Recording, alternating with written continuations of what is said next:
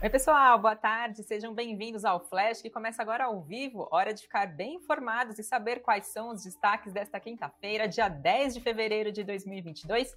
Eu sou Fabiana Ortega e vamos a eles. Inflação ao consumidor nos Estados Unidos fica acima das expectativas. Suzano tem lucro de 2 bilhões e 300 milhões de reais no quarto trimestre. Petrobras divulga relatório de produção e também de vendas. Embraer faz acordo e encomenda de cargueiro cai. Uber tem segundo trimestre seguido de lucro e setor de serviços do Brasil cresce acima do esperado no mês de dezembro. Temos outros destaques do dia, fiquem ligados aqui na nossa transmissão e vamos falar de inflação, mas agora de inflação nos Estados Unidos, inflação lá fora. Por lá nos Estados Unidos, hoje foi divulgado o índice de preços ao consumidor do país, que subiu 0,6% no mês de janeiro em relação ao mês de dezembro. O núcleo de inflação por lá também, que é quando é excluído tanto a energia quanto também alimentos, também registrou alta de 0,6%. Esse resultado veio acima das expectativas do mercado. Segundo o consenso da agência de notícias Reuters, era esperado um avanço de 0,4%, veio 0,6%, e no núcleo de inflação era esperado uma alta de 0,5%, veio 0,6%. Considerando a comparação anual, a inflação subiu 7,5%, também acima do esperado. O mercado esperava um avanço de 7,3%. Com isso, esse é o maior avanço anual lá no país da inflação desde o mês de fevereiro do ano de 1982. O núcleo de inflação também subiu no seu nível mais rápido desde o ano de 1982 em relação ao mês de agosto. Trouxe duas análises sobre esses resultados, né, agora de inflação nos Estados Unidos, também é bastante acompanhado de perto, expectativa sobre o rumo dos juros por lá, o que o Fed pode fazer sobre a taxa de juros do país. E para Andrei Nuzzi, que é CFA e fundador da Nuzzi Finance, ele apontou que a inflação ainda está crescendo e acima das expectativas, e isso coloca mais pressão no Fed, que é o Federal Reserve, o Banco Central dos Estados Unidos, para manter o pé no acelerador do aumento de juros. Ele também apontou que o mercado já espera quatro aumentos de juros até o mês de julho e que juros maior, ele explica, é ruim para os mercados mais arriscados, dado que a sensibilidade com juros é maior.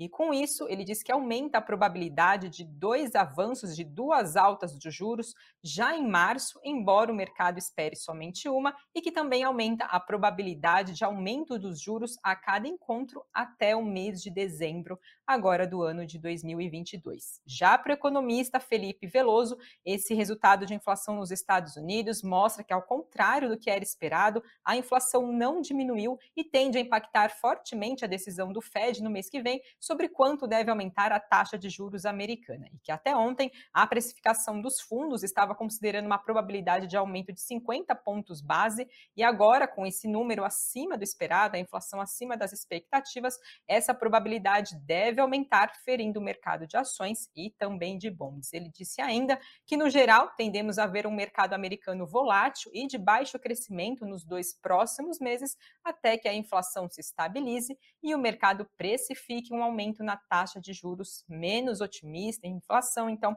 continua preocupando, avançando também por lá nos Estados Unidos e vamos ver o que vem de decisão do Fed. Então, claro, lembrando que a inflação é bastante importante para a tomada de decisão de política monetária e lá nos Estados Unidos também sempre é levado em consideração como que anda o mercado de trabalho e taxa de desemprego também para essa decisão.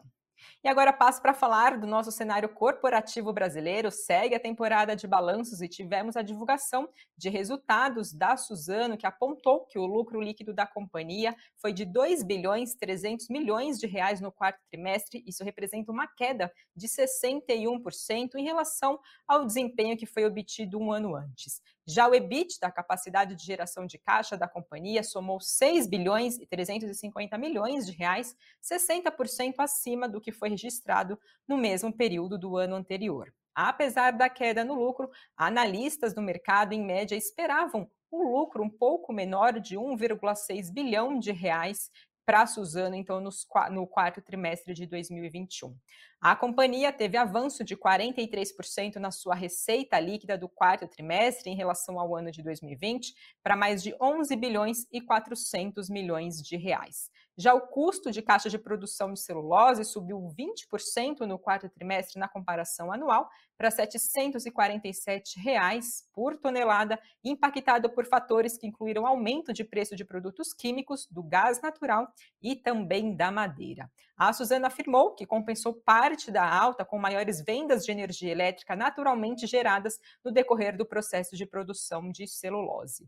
A companhia encerrou o quarto trimestre do ano passado com uma redução na alavancagem refletida em relação à dívida líquida sobre o EBITDA ajustado. Mais cedo, papéis de Suzano estavam em queda de 2,6%.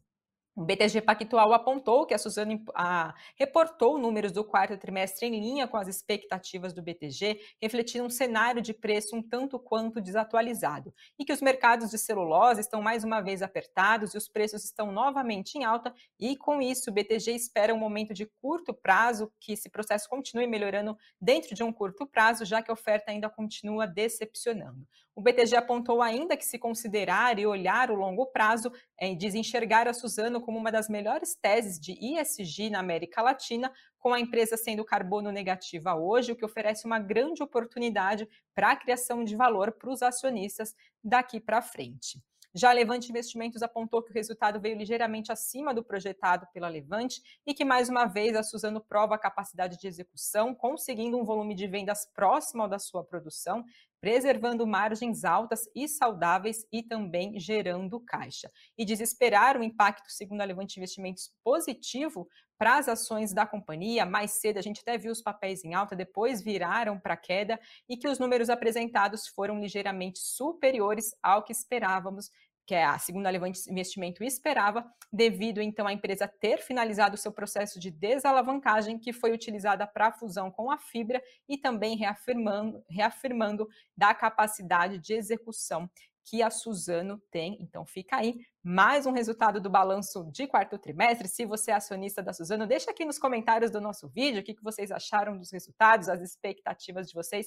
Sempre é legal também a gente saber aí do lado dos acionistas. E agora passo para falar de Petrobras. A estatal divulgou seu relatório de produção e vendas referente ao quarto trimestre do ano passado. Ela registrou um aumento de 1% na sua produção de óleo e gás, mas houve um recuo no acumulado do ano passado. Porém, a companhia disse que a atingiu todas as suas metas de 2021.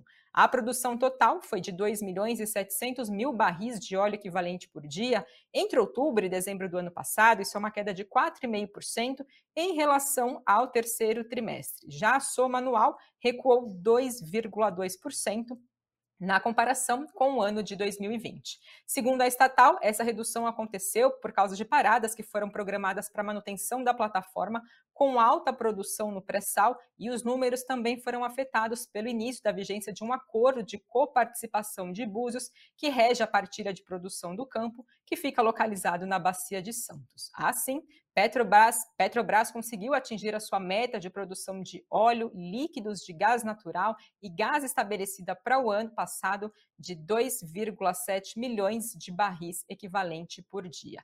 Falando um pouquinho da produção do pré-sal, ela foi recorde com média de 1,95 milhões de barris de óleo equivalente por dia. Esse número corresponde a uns 70%, 70 do total entregue pela Petrobras. A estatal afirmou ainda que a produção no pré-sal vem crescendo de forma rápida, com recorde registrado, representando mais do que o dobro do volume que foram produzidos nesta camada há cinco anos. Além disso, também tem números da produção, as vendas de derivados recuaram 5% na comparação entre o terceiro e o quarto trimestre do ano passado.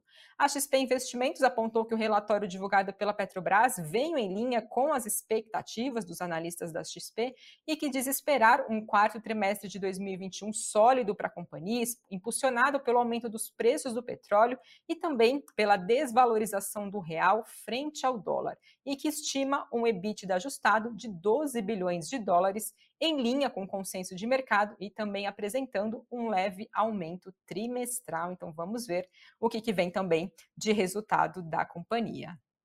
Falo agora da Embraer. Ela anunciou que fechou um acordo para reduzir a encomenda de cargueiros identificados como KC-390, que foram feitos pela Força Aérea Brasileira, a FAB, de 28 para 22 unidades, mas num corte menor do que foi anunciado pela FAB lá no ano passado. Em novembro, a FAB anunciou que reduziria a encomenda de forma unilateral para 15 unidades desse cargueiro, depois de não chegar a um acordo com a fabricante brasileira na época. No ano de 2014, a Embraer e o Comando da Aeronáutica assinaram um contrato para a produção de cargueiros no valor de 7 bilhões e 200 milhões de reais, a valores ali naquela época, e a primeira aeronave foi entregue para a FAB no ano de 2019. A Embraer informou agora que essa redução de encomenda foi acertada com cláusulas que acabam minimizando efeitos sobre a companhia. Ela não deu detalhes, mas afirmou que a carteira de pedidos firmes foi reduzida em 500 milhões de dólares.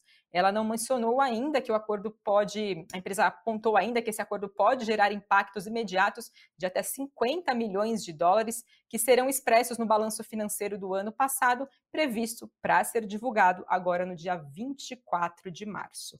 E ainda falando de Embraer, a IVE, que é uma controlada da Embraer, formalizou junto à Agência Nacional de Aviação Civil, a ANAC, um processo para obter o certificado de tipo para projeto do Evolt. Com isso, a IVE, que acaba oficializando o compromisso, então, junto com a ANAC, para demonstrar os cumprimentos dos padrões técnicos internacionais e também os requisitos de aeronavegabilidade que são obrigatórios dentro dessa certificação. Temos notícias também envolvendo a Eletronuclear, que é do grupo Eletrobras e que anunciou que assinou um contrato com empreiteiras que vai permitir a retomada das obras na usina nuclear Angra 3, que foi paralisada há anos, que fica no litoral do Rio de Janeiro. As obras vão ser tocadas por um consórcio e hoje só duas unidades nucleares estão em operação no país, que é a Angra 1 e a Angra 2. Esse contrato prevê a conclusão de superestrutura de concreto de edifício do reator da Angra 3, além também de uma parte de montagem de eletromecânica, que inclui um fechamento de esfera de aço, contenção, instalação de piscinas e também de combustíveis usados para a produção de energia. O cronograma também prevê uma outra licitação para contratar empresa ou consórcio que vai finalizar essas obras civis e também a montagem eletromecânica da usina. Os investimentos totais para concluir a usina foram estimados no ano passado em 15 milhões de reais. E agora falando de Alpagarta, segundo o site Brasil Journal, a empresa de calçados está preparando uma oferta de ações que pode levantar até 2 bilhões de reais. A oferta, segundo o site, visa reduzir a alavancagem da companhia depois de aquisição de uma participação na Rhodes, que tem sede lá nos Estados Unidos, por até 475 milhões de dólares. E o acordo foi anunciado no finalzinho do ano passado, lá no mês de dezembro. A expectativa, segundo o Brasil Journal, é que a Alpagartas anuncie essa oferta junto com o resultado agora do quarto trimestre, que deve então ser divulgado ainda hoje, após o fechamento do mercado. E agora falando um pouquinho de pagamento de proventos, temos novidades sobre BTG Pactual, que informou que o pagamento de juros sobre capital próprio vai ser feito na semana que vem, na terça-feira, dia 15. Esses proventos têm como base o exercício social encerrado em 31 de dezembro do ano passado e sofrem a retenção de imposto de renda de 15%. Então, o valor líquido por ação ordinária ou preferencial referente aos juros sobre capital próprio é de 4 centavos por papel. Já o valor líquido por unit é de 12 centavos e o pagamento tem como base posição acionária até o dia 5 de janeiro, agora de 2022. E agora falo também de resultado lá de fora dos Estados Unidos. A gente teve a divulgação lá fora, né, na verdade, uma companhia estrangeira. A Uber divulgou o seu resultado do quarto trimestre e apontou um lucro líquido de 892 milhões de dólares no período, revertendo o prejuízo, então, que foi registrado de mais de 900 milhões de reais no mesmo período do ano de 2020. A receita da companhia avançou 83% e o resultado foi impulsionado por receitas do serviço de entrega, que cresceram 78% nesse período. Fazendo um recorte regional, a América Latina foi a que apresentou o menor crescimento nas receitas ao final desse trimestre, somando 419 milhões de reais. Já o EBITDA da Uber ficou em 86 milhões de dólares, também revertendo o resultado negativo lá do ano que foi registrado no ano de 2020.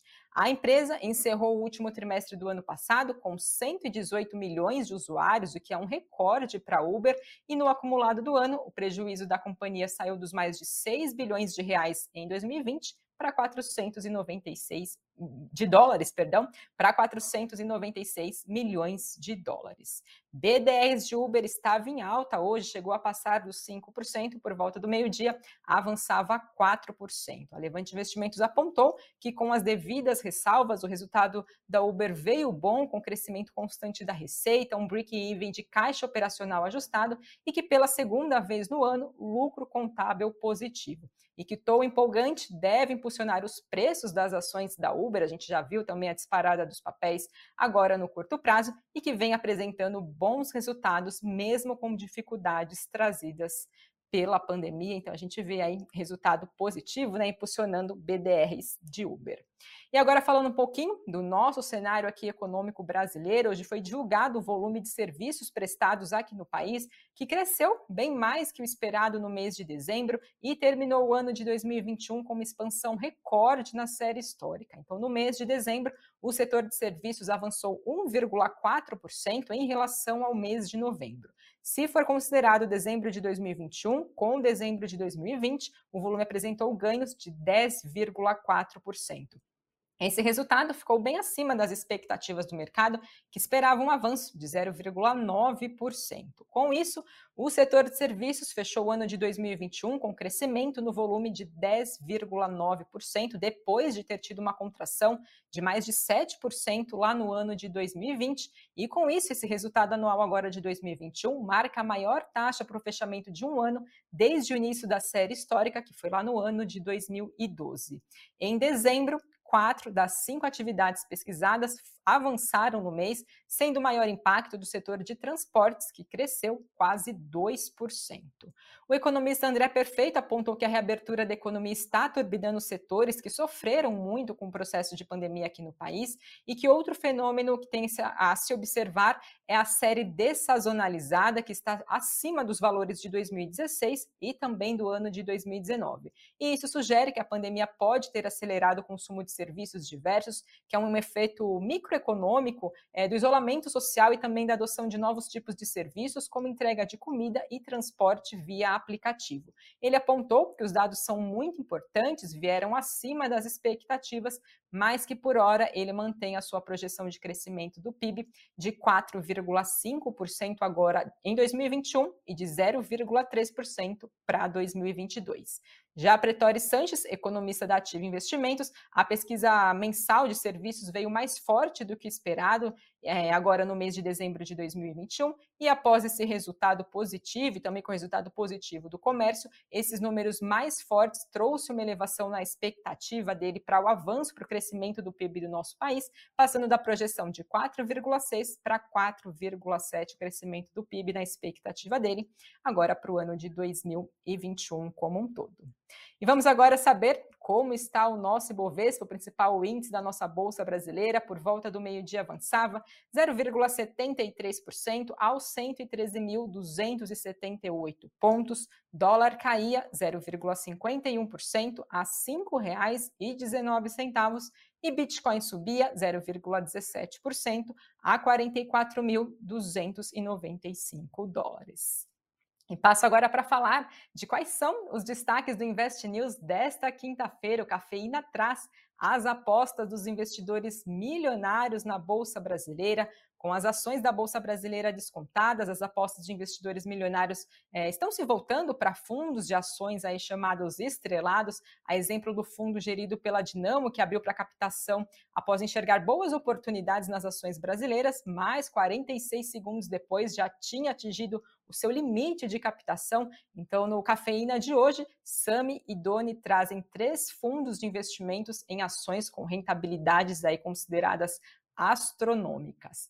E já no nosso site, que é o investnews.com.br, a gente fala sobre a Bolsa de Valores das Favelas. Se vocês não conhecem ainda esse projeto, esse investimento, que é voltado então para negócios das comunidades, completou agora dois meses, começou lá no finalzinho do ano passado, em no mês finalzinho do mês de novembro, e agora, então, dois meses depois, já captou 500 mil reais. Eu conversei com o responsável sobre esse projeto e explico mais detalhes de como investir, também trago quais são as vantagens, quais são as desvantagens o que esperar, quais são as expectativas. Então, se você quer saber um pouco mais, tem detalhes no nosso site investnews.com para seguir também bem informados, fiquem ligados na nossa programação, seis e meia da tarde, tem também boletim Invest News. E agora dou uma olhadinha nos comentários, perguntas de vocês. Gil Costa dando boa tarde. Boa tarde, Gil, sempre presente participando aqui com a gente, falando sobre inflação globalizada. Sim, a inflação a gente acompanhou, né?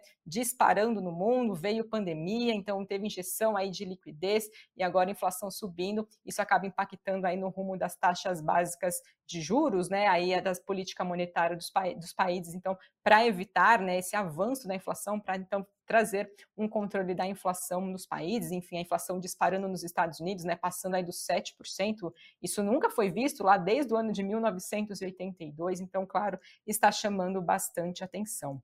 Leandro também está falando sobre o relatório Focus, estimando uma inflação em 5,44%, tendo em vista o atual cenário, o ano passado, que já havia extrapolado.